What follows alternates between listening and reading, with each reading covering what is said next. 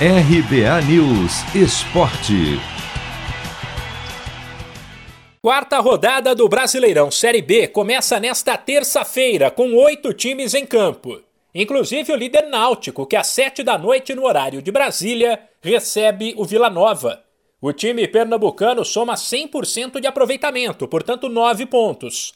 E é mais uma amostra do bom momento do futebol nordestino, que também tem o líder da Série A, o Fortaleza, e foi o destaque da terceira fase da Copa do Brasil, com as classificações de Juazeirense, Vitória, CRB e ABC contra equipes consideradas favoritas.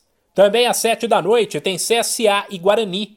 As outras duas partidas desta terça começam às nove e meia da noite, quando se enfrentam Confiança e Brasil de Pelotas, e ainda tem um confronto direto pelo G4 entre o Goiás, quinto colocado, e o CRB, que é o quarto.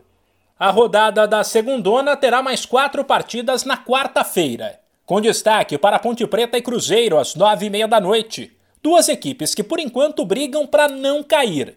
Ainda na quarta-feira, tem Remo e Vitória às quatro, Operário e Sampaio Correia às seis e Vasco e Havaí às sete. Já o Botafogo entra em campo na quinta-feira, também às sete da noite, fora de casa contra o Londrina.